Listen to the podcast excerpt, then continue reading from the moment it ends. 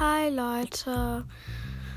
Ja, also ich habe mir jetzt diese App heruntergeladen, um irgendwie Podcasts aufzunehmen.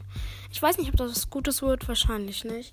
Aber ich will einfach irgendwie meinen Frust abbauen, den man einfach so hat. Einfach all die Gedanken, die man nie aussprechen will.